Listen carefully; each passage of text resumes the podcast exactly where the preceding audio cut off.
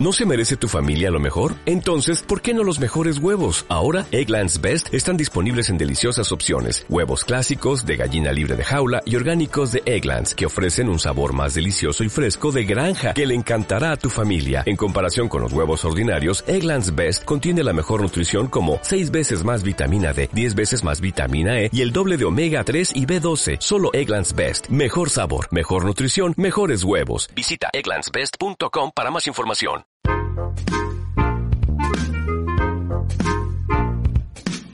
Radio Voz Continental presenta Diálogos con Linda de Sousa. Transmite a lápiz o pincel desde Madrid, España. Buenos días Colombia, buenos días México, buenas tardes España. Hoy jueves 6 de mayo agradezco vuestra presencia y la de nuestros tres invitados que nos van a hablar de un proyecto muy interesante que lleva varios meses gestándose. Es Sofart. Están con nosotros para hablar de él César Augusto Rincón, a quien doy la bienvenida a Radio Voz Continental, Ciudad de México, desde donde emitimos nuestro programa. Sí, gracias, Linda, por la oportunidad de, de, este espacio y, y pues por repicar ¿no? todas esta estas iniciativas que nacen desde por acá de, de, las Américas y pues integrando a través del arte todas estas posibilidades por medio de, de, de toda esta situación que está dando de la pandemia. Muchas gracias, César. Bienvenido a Diálogos con Linda de Sousa, al periodista Manuel Tiberio Bermúdez. Gracias por aceptar mi invitación. Muchas gracias. Buenos días, buenas tardes, buena vida, donde quiera que se encuentre. Gracias, Manuel. Y doy la bienvenida a mi programa A lápiz o pincel a Olaf Krohn. Él es el creador del proyecto y por consiguiente aquel al que tenemos que apoyar para que lo pueda llevar a cabo. De ahí que haya traído dos importantes profesionales, un gestor cultural y un periodista que trabaja para exaltar la cultura. Saludados los tres, paso a presentar. Bueno, hola, hola, ¿qué tal? Que no te decía nada. hola, Linda. Gracias nuevamente por el espacio y también saludo aquí a mi querido amigo Manuel Tiberio, eh, también que está aquí apoyándonos en, en este hermoso proyecto.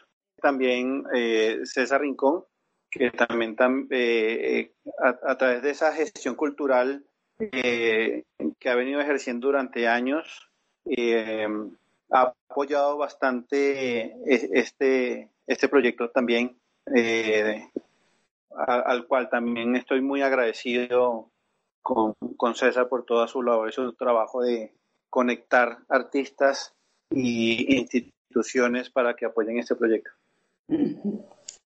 Pues saludados los tres, paso a presentaros haciendo un pequeño resumen de su biografía para que los conozcáis. Empiezo con César Augusto Rincón González. César Augusto Rincón González nació el 14 de octubre de 1966 en Bogotá, Colombia. Es hijo de Secundina González, docente escolar, y Luis Eduardo Rincón Serra, un suboficial del ejército colombiano. Estudió Derecho y se graduó como abogado de la Universidad Cooperativa de Colombia en 2016. Diplomado en Arte para Niños por la Universidad Surcolombiana en 2018, Diplomado de Curaduría en Arte por el Banco de la República en 2010, es gestor cultural dedicado a promocionar sin ánimo de lucro el arte a través de intercambios internacionales, la educación ambiental artística y el trabajo social con población infantil como herramienta para el fortalecimiento de la paz, para el cumplimiento de sus labores. El gestor ha promovido la creación y el apoyo de entidades que trabajan sin ánimo de lucro por causas sociales, culturales y ambientales. Desata su participación en la formación de grupos culturales como MAI Internacional de Colombia, Organización Mundial de Artistas Integrados, Fundación Cultural y Social Lucana, Artes sin Fronteras por la Paz, es miembro de grupos como Artistas por el Mundo, Asociación Ornitológica del Huila, Mini Arte Internacional y otras. La labor de Rincón González en el área de los intercambios y otras actividades ha facilitado la visibilización de trabajos de artistas que no han tenido la oportunidad de exponer sus obras, realización de exposiciones, conferencias, conversatorios, festivales, encuentros, cumbres de artistas internacionales emergentes y con trayectoria, son fusionadas con arte infantil, donde las temáticas abordadas son la paz, el medio ambiente o temas comunes relevantes a la cultura del país donde se presentan las actividades. Rincón González adelanta trabajo social y cultural con poblaciones infantiles de zonas vulnerables de la ciudad de Neiva, en Colombia. Para ello ha logrado vincular entidades gubernamentales y privadas para realizar donaciones, talleres y otras actividades que enfatizan. Estimado César Augusto, ¿cuándo te has decidido empezar la carrera de abogacía? ¿Ya tenías en mente dedicar tu vida a ayudar a los demás a vivir mejor? Eh, sí, claro, yo Mm, creo que, la, que la, la, educación en casa ha sido fundamental para todo este proyecto de vida, porque desde pequeño siempre vi con el ejemplo cómo mi madre, mis padres, mis familiares ayudaban a, a otras personas y ya con la con mi carrera de abogado, pues donde uno estudia eh, siempre pensando en el bien de las demás personas y luego con la cuestión del arte, los estudios que he hecho con el arte, pues me han nacido eh, vincular la parte cultural, la parte artística con la parte social. Entonces pienso que, el arte debe cumplir una función social y es una, es una, pues e, es, algo muy importante eh, y una manera especial de, llegar a las personas y que también las personas expresen, en especial los niños, a través del arte, las diferentes problemáticas que tienen en su entorno, que tienen en su comunidad. Sí, desde luego tienes toda la razón. El arte libera, el arte enseña a pensar fuera de la caja y los niños se desarrollan más. Estás de verdad enhorabuena porque una pregunta que te voy a decir. Tu labor en pro de las mejoras sociales en favor de los niños y de los más necesitados es muy importante. Cuéntanos cómo tú solo solo, has conseguido un aporte tan elevado de ayudas y si este sigue a pesar del problema que se nos ha presentado ahora con el COVID-19.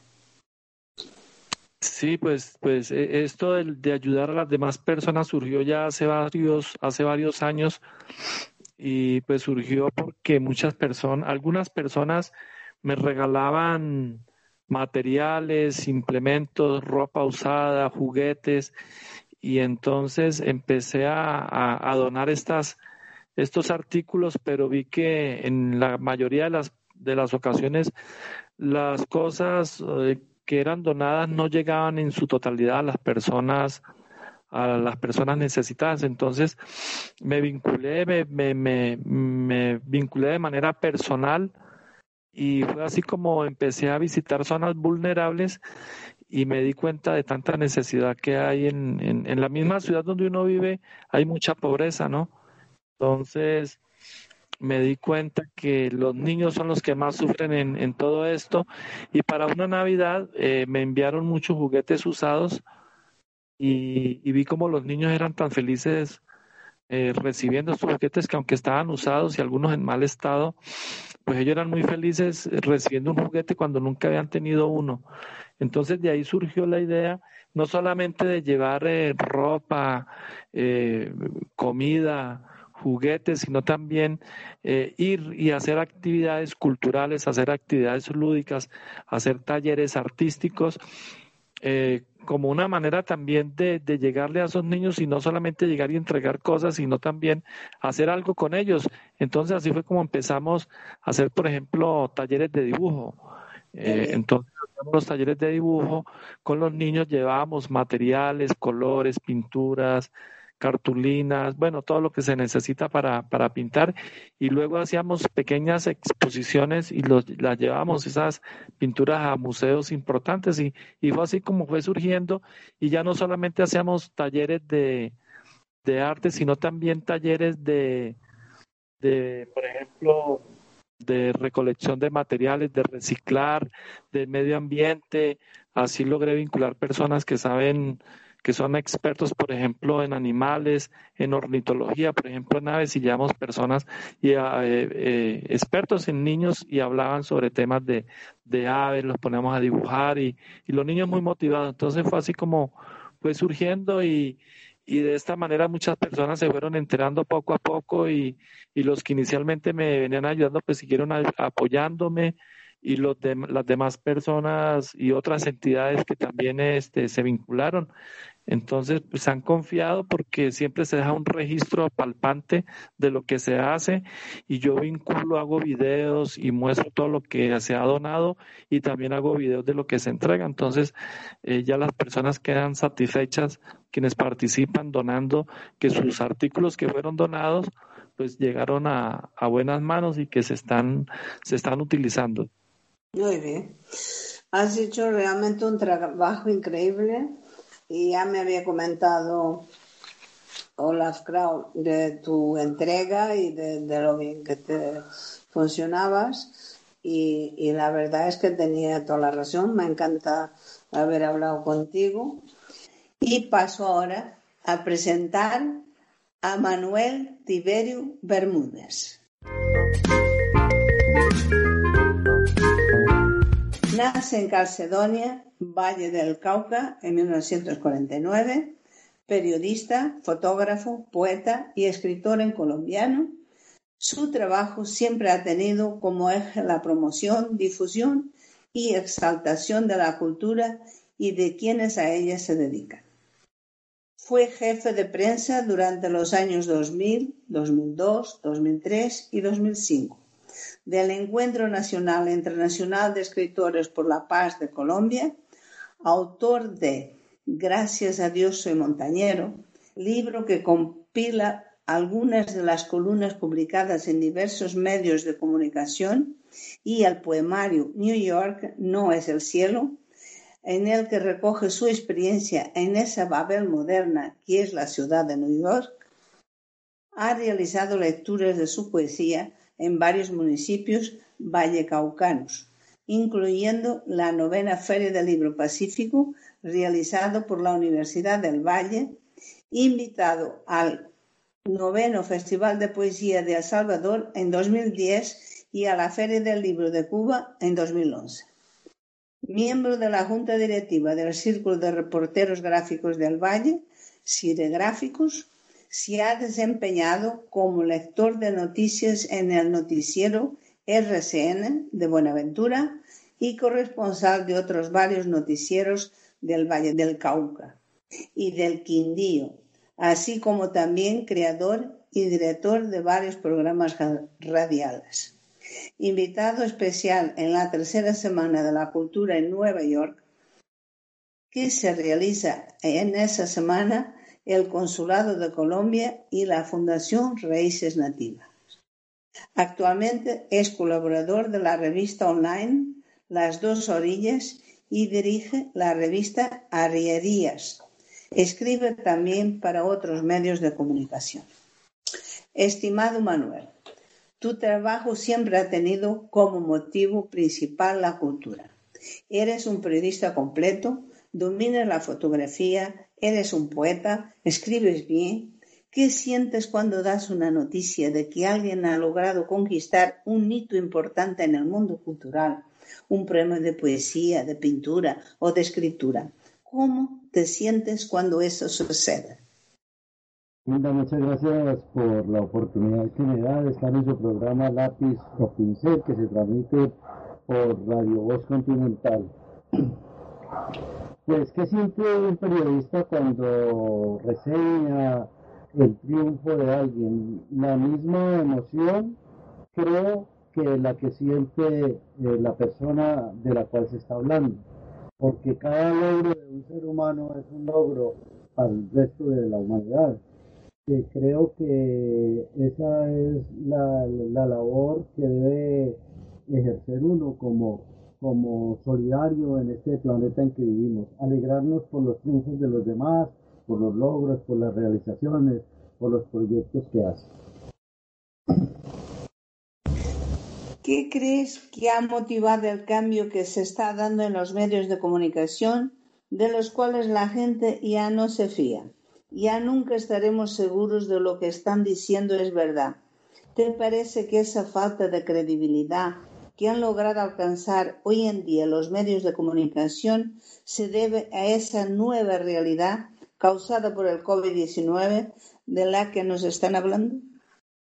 No, eh, Linda, yo pienso que hay, hay unos, unas miradas sobre el periodismo que de mucho tiempo atrás, no, no es por lo que está ocurriendo en este momento en el mundo.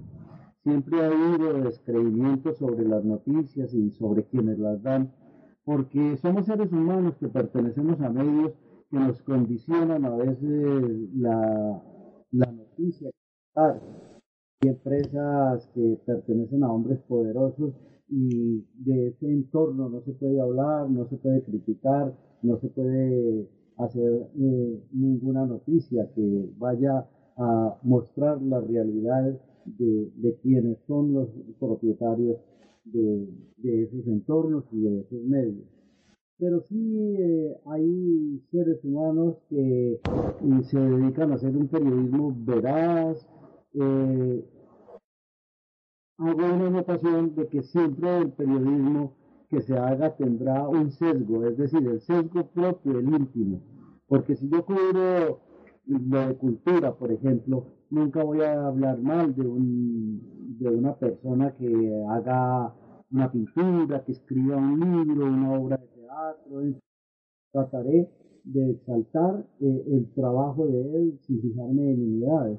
Entonces el periodismo siempre ha estado asignado por la credibilidad y la incredulidad frente a lo que a lo que se transmite como periodista, pero pero hay gente buena que hace un oficio eh, responsable de acuerdo con su intimidad personal. decía, decía que definitivamente hay dos formas de mirar el periodismo, uno es creyéndole y otro es el incrédulo, porque los seres humanos pertenecemos, los que trabajamos en periodismo somos seres humanos que también trabajamos para entes que tienen un pensamiento el cual no se debe salir uno de él. Eh, no se podrá dar un periodismo independiente a no ser que uno sea el propietario de su propio medio. Definitivamente cuando pertenecemos y hacemos periodismo para, para otras entidades, eh, hay unos condicionamientos, hay unas reglas, hay unos límites que no se pueden traspasar y eso es lo que mucha gente no o valora como, como un periodismo que no es eh, sincero, real y verdad. Pero hay muchos, muchos periodistas que le juegan a la verdad, que son investigadores y que buscan medios alternativos para poder decir eso que de verdad sienten, piensan y, y han visto en el entorno en el cual se mueven. Y usted planteaba de la pandemia podría ser una causa de esto. No, no creo. Creo que la pandemia nos ha obligado a, más bien a mirarnos hacia nosotros, a, como dicen los que reflexionan, a mirarnos el ombligo y poder eh, mostrar, mostrar una realidad que nos agobia. hemos visto, por ejemplo, que son muchas las personas de los estratos que se suponen tres, cuatro, que, que se supone que tienen una economía de, para su existencia y la pandemia nos ha mostrado que eso a veces es mentira, que son solamente apariencias de tener un buen carro pero la nevera vacía y cosas de esas que han mostrado con esta pandemia. Y han sido los periodistas, y la misma realidad que, que, nos, que nos ha mostrado esta coyuntura de, de la pandemia, la que nos ha dicho que, que, somos nosotros los que a veces creamos también eh, unas mentiras sociales para parecer como lo que no somos frente a los otros, frente a ese, el usted, el otro que está allá. Pues nada, que cada uno al final pensaremos lo que queramos Pido perdón a los, eh, nuestros oyentes que hoy tenemos un poco de dificultad de sonido. Es que cuando tenemos varios países, como es el caso, pues es un poquito más complicado ajustar. Espero poder ajustar el sonido para que luego llegue bien todas las opiniones que nos está dando Manuel Tiberio. Y con vuestro permiso, Manuel, ahora presento a Olaf Kraun. Nace en Caracas, Venezuela, en 1972, nacionalizado como ciudadano colombiano, es un artista plástico contemporáneo especializado en arte psicalíptico, diseño gráfico y poesía. De niño inició sus estudios en la Escuela de Música, luego a la edad de 15 años se vinculó a la Escuela de Artes Plásticas Martín Tobar y Tobar. En Barquisimeto trabajó en murales publicitarios y diversos grafitis en Caracas. A partir de la década de los 90, se trasladó a Bogotá a trabajar con la cadena de televisión por cable MTV. En, en 1999 recibió la ciudadanía de Colombia Viaja a España en 2001, donde vivió por seis años en la ciudad de Valencia, donde perfeccionó su trabajo artístico. Luego de su estadía en el viejo continente, regresó a Venezuela y finalmente en 2009 viajó a Bogotá, donde estableció su domicilio permanente. Son numerosas las menciones, premios y homenajes que recibió a lo largo de 30 años de carrera artística. Destaco el reconocimiento del Museo de Arte Contemporáneo de Bogotá y el premio El Umbral, Dirección de Arte de la Película Bogotá 2016, Instituto Distrital de Turismo y Cultura de Bogotá, Colombia. Olaf Crown se encuentra actualmente radicado en Bogotá, la capital colombiana, donde trabaja como freelance escenógrafo y diseñador para entidades culturales sin ánimo de lucro, como las fundaciones Lucana, London Intercultural Association y la Asociación Cultural Aires de Córdoba de España, entidades con las que expone y promueve sus creaciones y las de sus otros artistas en varios países. En 2018 se publica el libro sobre su obra Olaf Crown, 30 años en el arte, primera edición digital de 105 páginas en Bogotá, Colombia. En noviembre de 2020 invita a otros artistas plásticos a participar en la primera exposición SOFART, Soñando un mundo mejor, destinada a ser virtual en su primera etapa. Querido Olaf, sé que tu salud se resentió y con ello se retrasó ese proyecto tan bonito que habías soñado, SOFART y aquí estoy con vosotros para que me habléis del proyecto, de cómo se va a llevar a cabo y de cómo por fin lo veremos e incluso dejará de ser virtual como iba a ser en un principio. Cuéntanos. Eh, sí, Linda, eh, gracias, gracias. Mm, sí, te cuento que el tema de la salud fue bastante complicado ya que eh, sufrí de, según los médicos, un, dolor no identificado en el lado izquierdo de, mi brazo izquierdo, todo lo que implicaba el hombro, los brazos y los tres dedos principales de la mano. Y a raíz de eso, de las visitas médicas a tanta clínica, eh, terminé contagiado de COVID además. Y, bueno, ya el tema del COVID superado, eso fue en diciembre, pero aún tengo eh, en recuperación dos de los dedos que aún están un poco rebeldes a, funcionar y, y, actuar correctamente. Eh, eh, todo este panorama eh, me detuvo con este proyecto que es Sofarte, que la idea nace eh, en épocas de pandemia, cuando el año pasado, cuando empezó todo este tema del coronavirus, y eh, junto a mi hermano y su esposa, que en ese momento ellos venían trabajando en una carpintería, eh, se vieron un poco diezmados, como muchos de nosotros en, nuestros negocios. Eh, nos vimos diezmados en, en, cuanto a la economía. La, la, carpintería, lamentablemente, a esta fecha la tuvieron que cerrar, pero gracias a, la idea de Sofarte y, a la colaboración de todos los artistas que están participando, que hasta la fecha tenemos 72 eh, participantes que van o ya intervinieron un sofá mini, miniatura, que realizó mi hermano junto a su esposa, eh, que ya se encargó toda la parte de tapicería. Y esto, este mini sofá, en un principio, era eh, un proyecto que se iba a hacer local, simplemente para la gente de, Colombia, para que pudieran eh, adquirir el sofá, eh, les llegara a su casa y lo pudieran intervenir con, su obra. Eh, pero el, proyecto fue un, boom a nivel internacional y, claro, se unieron muchísimos artistas de varios países. estos países, dime. Entre ellos yo.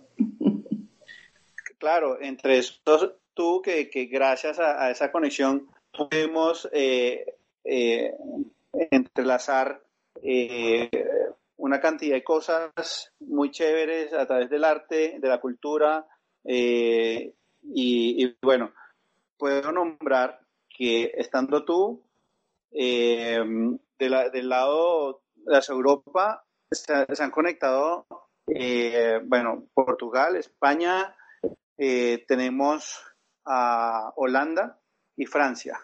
Fíjate, qué bien.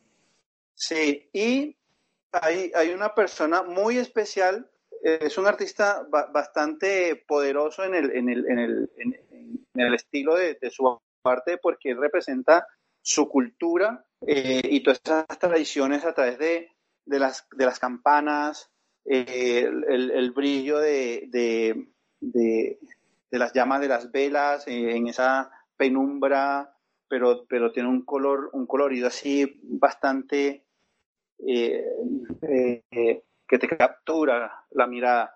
Y es un artista llamado Ayay que está participando desde Nepal. Entonces también tenemos una representación asiática y ya por este lado de Latinoamérica tenemos fabulosos artistas de México, eh, tenemos Venezuela, eh, el, grueso pues de, aquí de Colombia, eh, también fabulosos artistas, amigos que se unieron a, este proyecto y, de ahí para abajo, bueno, tenemos Brasil, tenemos Argentina, Chile, Uruguay. Entonces, esto, esto traspasó fronteras de una manera impensable, eh, donde, donde muchos artistas con, una, una, obra de, calidad, una obra hermosa, una obra eh, pensada, súper bonita, porque en, cada, en cada mini sofá que próximamente la, la, vamos a ver, está plasmado ese sentimiento de lo que fue en parte la pandemia y cómo ese sofá se convierte en una parte importante de nuestras vidas en estos momentos de cuarentena. Entonces, eh, eh, también como exaltando eh, estos momentos que hemos vivido de, este encierro, mm, como, como ese, ese elemento que a veces ni determinábamos eh, adquirió una importancia eh, bastante poderosa dentro de nuestro día a día. Eh, se convirtió también pues, en, esa, en esa otra persona que hace parte de, uno dentro de un hogar, dentro de una familia o dentro de, su entorno. Y entonces también ese es como es, el link, esa conexión de, esos sentimientos y, como enaltecer también esta pieza que siempre ha estado en nuestras vidas y que no hemos llegado a, determinarla por el, por el día a día. Pero actualmente con, este eh, proyecto llamado Sofarte eh, le estamos realzando ese, ese valor que tiene en nuestro entorno. Claro, yo te iba a preguntar qué problemas se te presentaron a raíz de la pandemia y si fue ella la que ha retrasado más el proyecto o fue una simple coincidencia, porque lógicamente el COVID-19 nos ha retrasado muchas cosas, no solo Sofarte. Pero eh, había una idea de que ibas a, a, hacer físicamente los sofás, ¿no? Pequeñitos, pequeñas maquetas y los ibas a, presentar.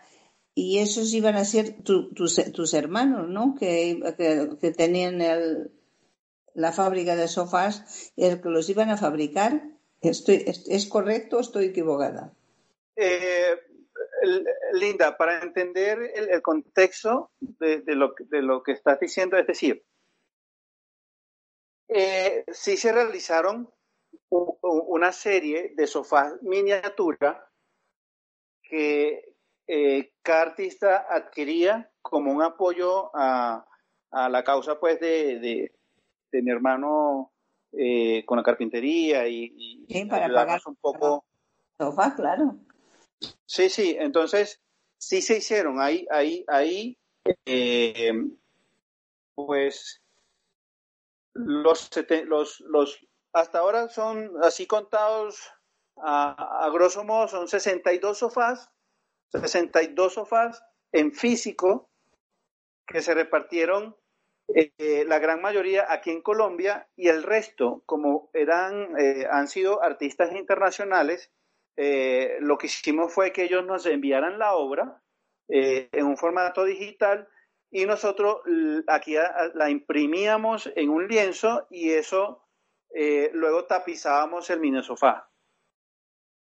Sí, eso es lo que he entendido yo y así mandé la mía y, las, las imágenes, los dibujos bien para que compaginara y que quedara bien, claro. Sí. Eh, eh, hermosa obra, por cierto, la tuya. Sí. Eh, sí, entonces el, tema es eso. actualmente yo puedo contar 25, 26, 26 mini sofás que están en mi casa que son de los artistas internacionales. Tenemos 26 artistas internacionales eh, participando eh, en Sofarte. Entonces tengo mi colección eh, propia de mini, de mini, sofás, por decir algo, pero la idea, la idea también era que siempre partiendo de, la, la, esperanza y, mm, la, la, coherencia y, y esperar que todo esto pasara muy rápido, la idea era hacer eh, dos entregas, es decir, una exposición virtual donde, se, donde se va a mostrar o, se, va a, bautizar, no sé cómo, cómo sería la definición, de ya no de un catálogo, sino de un libro de arte eh, donde la inspiración es el sofá y el tema de, de lo que vivimos aquí en esta pandemia. Y el siguiente paso eh, era, eh, teniendo ya los sofás físicos de los internacionales que están en, mi casa, eh, hacer un llamado a todos los artistas de Colombia y que reenviaran este sofá a, una galería en específico, ¿sí? Pero para, hacer una exposición ya física, donde la gente pudiera ir a visitarla y ver esta gran colección de, de, obras de grandes maestros en, estos mini sofás. Pero ¿qué ha pasado? Que la, pandemia se ha alargado, las cuarentenas salen eh, cada vez que hay un, un, día festivo o, por ejemplo, lo que fue la Semana Santa, eh, pues los picos se suben muchísimo porque la gente eh, no, no, no, está cuidándose y entonces salen a viajar, comparten con otra gente y entonces los picos han subido. Aquí ya se llama la tercera ola, estamos en cuarentena nuevamente y, eso eh, eh, en que ha repercutido realmente en que a, fecha de hoy se esté pensando, eh, no de mi parte, sino de las otras personas que estaban o están apoyando este proyecto de Sofarte, se están viendo en, el momento crucial de si eh, cierran las galerías donde estaba eh, pensado hacer el, entorno físico.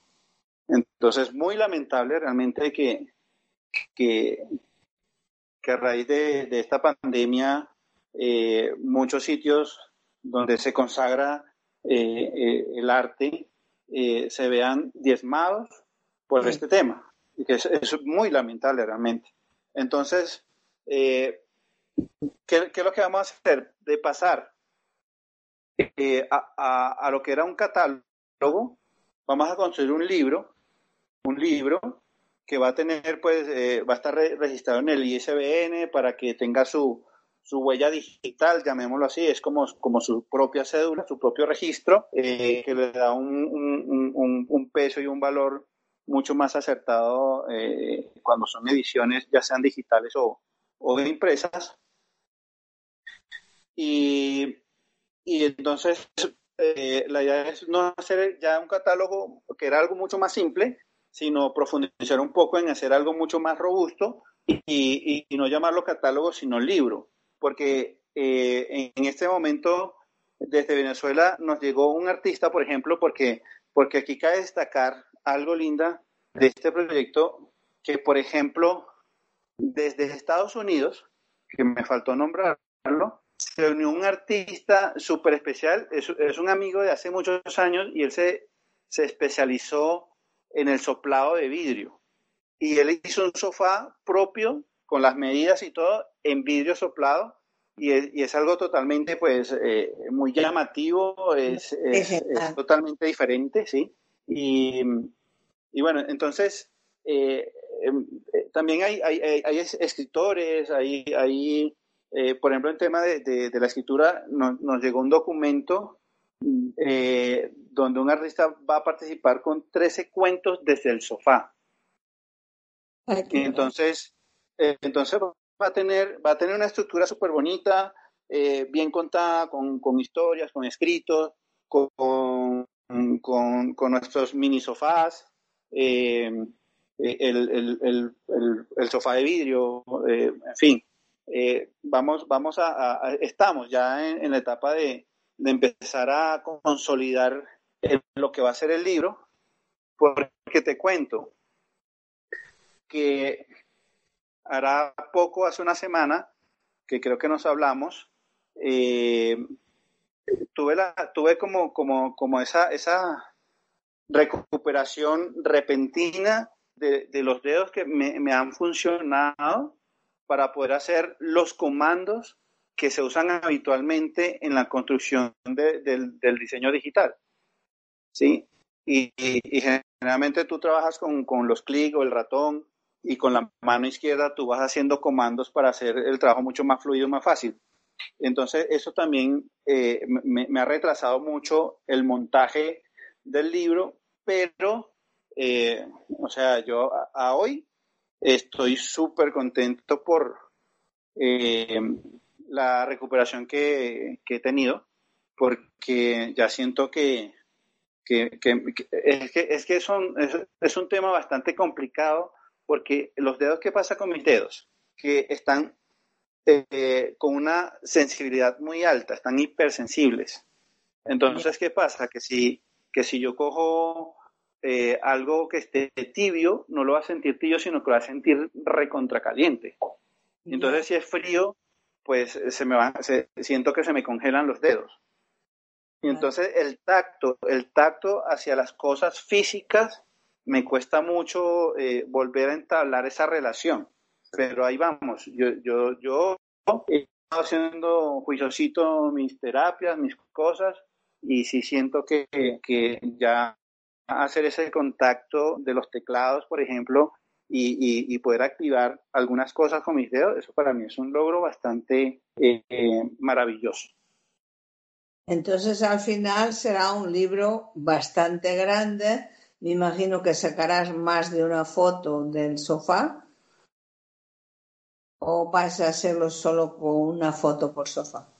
No, mira, mira, es que hay, un tema curioso con los sofás y es que eh, el sofá realmente tiene dos caras. ¿Sí? El que tú apoyas contra la pared y, el, y, la cara donde te sientas. Entonces, la, la, obra principal la puedes eh, ver desde ese lado, pero hay algunos artistas que eh, también intervinieron las partes traseras con, como expandiendo un poco más su obra. Entonces sí hay unas obras que, que ameritan eh, una doble exposición de, frente o de, pronto tres cuartos o frente y espalda eh, para, tener una, lectura completa de la obra. Hay algunos que en algunos casos simplemente se pueden mostrar simplemente con una exposición, pero ya a medida que vayamos evolucionando en el montaje del libro, ya, ya se toman las decisiones si, si una obra amerita dos exposiciones o una. ¿Y esto vas a hacerlo todo tú solo? ¿Vas a tener ayuda pues de César, de Manuel? ¿Te echarán una mano? Porque eh, bueno, bajo por lo que veo, encima no estando tú bien del todo. Bueno, eh, sé que, que, Manuel, eh, el apoyo de Manuel es, es importante, es, es eh, de corazón, lo hacemos desde, desde la amistad, desde, desde, sí, desde esa conexión y esos lazos que hemos creado durante estos años a través del arte. Eh, sé que el tema de difusión de, en, medios y canales, eh, Manuel es la, persona ideal para, para, para, que se, pueda conocer todo este trabajo. Y, de parte de César, que es una pieza también importante y muy clave en este desarrollo, es a través de, de al ser el gestor cultural, él también ha involucrado una, una serie de, colectivos, de, de, museos y universidades que desde, desde, su, desde su imagen, desde su imagen, eh, apoyan todo el tema de, este libro. Es como, como lo, que le da una base y una confianza eh, bastante importante dentro de lo que va a ser eh, todo el contexto del libro donde estos apoyos van, van, se van a ver súper reflejados en él. Claro, yo pensé cuando les he visto lo, lo, que a ellos les gusta y cómo sienten la cultura y, y, el que llega a todo el mundo, pensé que, que, eso sería realmente una buena ayuda para ti, pero te tendrán que conseguir ayuda física porque si vas a hacer tú todo el trabajo solo, va a ser muy fuerte si estuvieras bien, no tuvieras tanta, pues bueno, pues estás un poco más, pero creo que realmente tenemos que ayudarte los que estamos participando contigo de alguna manera, que tenemos que echar una mano. Sí, sí, yo creo que, las manos eh, se van a sumar cuando, cuando ya veamos algo bastante sólido. Eh, pero actualmente, mira, imagínate que hasta pedí ayuda a amigos, incluso a personas que, conocen todo el tema de, del arte digital, de, este tipo de montajes, eh, que incluso eh, buscaba la forma de pagarles para que me ayudaran en el montaje y recorte de fotografías, eh, nivelar colores, todo este tipo de cosas. Pero, pero es que con el tema del COVID ha sido bastante, bastante difícil conectarlo. La gente en este caso estos amigos están también tratando de conectar, eh, no, no, pues, no, no, se atreven a salir. Eh, y esto es un trabajo que tú tienes que, que, sentarte y, son horas, son horas, hombre, trabajando en, en, esa construcción digital. Manuel, ¿por qué no conectas el sonido y nos opinas un poco cómo lo ves y, y cómo, cómo sientes tú este proyecto que es tan distinto de lo que estamos acostumbrados? Pues definitivamente eh, es una idea muy especial la que elaboró mm, Olaf y logró la, aceptación de todos los convocados que él dice. Son muchas las personas que atendieron a su llamado porque la idea es eh, innovadora, eh, es convertir un objeto de uso cotidiano, como lo decía Olaf, allí donde se descansa, a meditar, a pensar, a escuchar música. El sofá tiene otras miradas, pero no había tenido como la, artística. Antes fue, eh, por allá hace muchos años, que era como una especie de trono de, la gente. Pero la idea de Olaf rompe con la mirada sobre el sofá al volverla un objeto de arte. Y debe ser, eh, cuando lo podamos ver, debe ser muy especial poder tener la mirada puesta sobre todas esas ideas que surgen para darle al sofá eh, no un nuevo uso, porque seguirá siendo un sofá si se quiere usar así es que es lleno de arte, pero sí va a tener una nueva mirada eh, en la concepción del mismo, en el trabajo que le pongan, creadores que lo van a intervenir, porque es una intervención la que van a hacer. Hablaba del sofá de cristal que debe ser, además de hermoso, delicado y bello, ¿no? Y, fuera de, los agregados que llega el artista. Pienso que es una propuesta muy especial y novedosa en el sentido de la variopinta de, de, propuestas que va a haber para que el sofá deje de ser solamente el lugar de descanso de los seres humanos y se convierta en, otro tipo de reflexión. Reflexionaremos sobre, sobre los trabajos que allí quedan plasmados y lo más impactante va a ser cuando termine este momento difícil para la comunidad y podamos llegar a un espacio en donde verlos, tocarlos físicamente, ver eh, la magnificencia de de nuestro de pintura, yo participé con, con fotografía, entonces hay muchas propuestas. La se ganó un espacio eh, de novedad en lo que tiene que ver con su propuesta de sofá. Ya, pues sí, muy interesante. Habrá que hacer, eh, buscar, dar ideas a nuestro querido Olaf, que va a tener tanto trabajo, para proveerse de, fondos económicos porque un catálogo del nivel que está proponiendo él es caro y todo el mundo querrá tener su catálogo, entonces hay que ver, pues, pues eso, que todos apoyan para que se pueda llevar a cabo y sacar realmente un buen catálogo de, bien acabado y así se juntan artistas de todo el mundo, que fíjate que hasta tenemos uno de Nepal, cada uno con su sofá, según él ve el sofá. Eh, a mí me parece una idea bonita y a lo mejor puede que hasta alguna empresa haga uno de los sofás en grande para que se use en la casa, porque es bonito y, vale la pena hacerlo. Podría ser una propuesta comercial de verdad lo que usted dice, ¿no?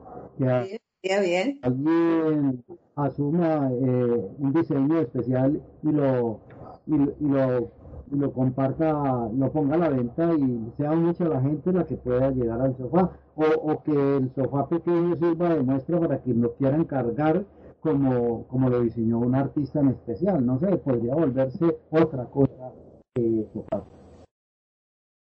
Sí, yo creo que tiene muchas posibilidades, que ha sido una idea realmente eh, que me ha encantado cuando me lo a mí me comentó el maestro Hurtado Reyes para que me invitó para que participara porque le encantaba lo del sofá y a mí me ha hecho mucha ilusión y por eso estoy, estoy en el proyecto.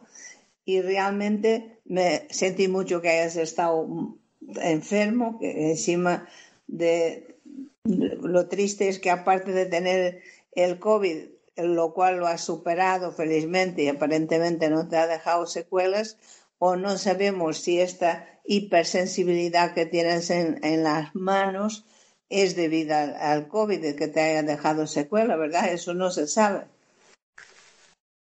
Eh, no, eh, realmente recuerda que lo, lo, del, brazo eh, sucedió antes del COVID, es decir, el brazo ya venía afectado, afectado y, y, luego en una, en una de las clínicas donde me están atendiendo, me tuvieron durante seis horas eh, en exámenes y, y claro, yo no lo sabía, pero yo estaba en un pasillo que daba a una, zona que llaman ERA, que es eh, no sé qué respiratorio algo, que es donde mm, pasan y meten a toda la gente con, con, el, que estén contagiados de COVID.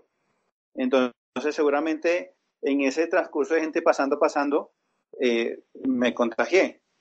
Claro. Porque es, es, la, es la única zona o en el único momento de, de, del momento del contagio que yo asumo que fue allí, porque siempre eh, hemos sido muy cuidadosos en casa, eh, con muchos protocolos para entrar o salir, eh, siempre con todo lo necesario, lo, lo puntual. Y, y, entonces, seguramente fue en esta salida donde duré todas esas tantas horas en un corredor que era eh, de alto contagio, pero yo no lo sabía y ellos tampoco lo dicen. Entonces, eh, seguramente fue allí. Entonces, eh, lo de los dedos no creo que sea un tema del COVID. Y, bueno, y, gracias que no quede con secuelas ni nada de, de este virus. Muy bien, eso está bien. Que por lo menos te da esperanzas, ahora ya que se te pongan bien el brazo ya está, ya está bien, ¿verdad? Lo único que te toca la, la mano, los dedos. Sí, sí. De hecho, eh, mm, ya, ya, como cuando ves esa luz y empiezas a notar resultados, eh, en este momento yo estoy feliz, estoy súper contento y motivado. Eh, y entonces eso me da las fuerzas para, para retomar lo que he dejado, por ejemplo, en ese tema de Sofarte. Pues nada, el Sofarte ya está en marcha y nosotros que hemos, para mí, eh, para mis oyentes es un honor tenerlos como seguidores. Y en este caso, primeros oyentes del programa, que aparte de emitirse por Radio Voz Continental, también se emite por iVox, donde lo podréis oír a cualquier hora del día o de la noche. iVox es un, canal de post que donde tengo el, el Diálogos con Linda de Sousa, donde podéis oír los podcasts de, lo que voy sacando sobre arte. mi programa nació a raíz del COVID, porque hoy en pleno confinamiento de Madrid. El, primer programa lo hice el 30 de, de, abril, 30 de abril, o sea que va a ser un año. y nació con ánimo de ayudar a los artistas por eso pues te estoy preguntando, porque creo que tú necesitas ayuda para poder sacar un proyecto tan grande adelante. La idea es ayudar a los artistas porque los artistas somos los primeros en caer y los últimos en levantarnos cuando pasa un problema grave que afecta a la economía. Porque lógicamente la gente si no compra un cuadro no pasa nada. Lo que tiene es que comprar otras cosas con lo cual lo primero que deja de comprar es el cuadro, la escultura, lo que quieras, pero vamos, somos los primeros. Entonces, por, por eso he creado este programa y he procurado darle difusión, pues me he puesto en la cadena de iVox que está en todo el mundo, que se oye por internet y que al entrar oís el programa que os dé la gana. Si alguno que me esté oyendo ya sabe que tiene mi página web www.lindadesosa.com y ahí están todos los programas de radio puestos desde el primero. Que tienen ganas de oír alguno porque no se han enterado, pues pueden llegar ahí y oírlo de, entero en en o en radio Voz Continental, porque también lo subo con Radio Voz Continental, porque también nos ayudan y nos han apoyado siempre. Y os estaba contando esto y me estoy dando cuenta de que el tiempo pasa tan rápido y nosotros teníamos tanto para aclarar sobre Sofarte que se nos ha terminado el tiempo. Por favor, despidámonos de nuestra audiencia. Estimado César Augusto, te toca el primero, por si quieres añadir algo antes de despedirte. Me parece que todo está completo, está todo bien, bien, bien estipulado, todo está bien dicho y nada más agradecerte, Linda de Sousa, por esta oportunidad de difundir eh, pues todo esto que estamos haciendo por acá en estas tierras tan lejanas de Portugal y, y pues no, encantado de, de, conocerte y hablarte, aunque hace mucho tiempo que nos conocemos, pero no hemos, no hemos tenido la oportunidad de hablar directamente. No, es verdad. ¿Querías decirme algo de Sofá Arte antes de despedirte? ¿Te apetece hablar de ello, de este proyecto de nuestro querido amigo Love Crown? Pues simplemente que, que bueno, pues sí, quisiera decir eh, con referencia a Sofarte que pues una idea brillante, de, innovadora de Olaf Crown, el artista venezolano, en, en pensar en, en, que en este tiempo de pandemia, donde todos los artistas, y no solamente los artistas, millones de personas están ocupando o se han posicionado en su sofá y, no sabemos todo lo que ocurre alrededor de ese sofá, ¿no? Entonces, eh, pintar ese sofá, materializar, eh, ejecutar una idea a través de, ese sofá me parece genial. Y yo sé que esa, ese proyecto va a llegar lejos. Pues muy bien, pues ya le puedes decir adiós a nuestra audiencia. Esperemos tener muchos escuchándonos y... Sí, muy agradecido a toda la audiencia de, de, de, que nos escuchen y que compartan estas, estas ideas y mil gracias nuevamente a ti, eh, Linda, por, por esa oportunidad de, difundir lo que estamos haciendo por acá. Pues muy bien. Querido Manuel, ¿te despides de nuestros oyentes? Eh, Linda, muchas gracias por la invitación a participar en este programa. Le deseo muchos éxitos, que siga cosechando triunfos y que siga eh, aportándole al mundo esas visiones y esas, esas intervenciones con los artistas, con la gente que tiene algo que decir algunos no tenemos mucho que decir. Gracias a Lápiz o Pincel y un abrazo desde Cali, Colombia, en el Valle de. Muchas gracias, Manuel. Eh, voy a leer que me has mandado a ver tu, tu poesía porque me encanta la poesía. Querido Olaf, te he tenido hoy muy ocupado pero tú eres la vedette. eres sí. porque eres tú. Te dejo a ti que te despidas el último de todos los que están interesados en tu proyecto, porque todos los que han hecho algo están interesados, que te han estado escuchando y seguro que más lo harán en otro momento, porque como pueden oír el podcast, te llamarán y te preguntarán, lo cual te alegrará Así que te dejo el micrófono para que te despidas.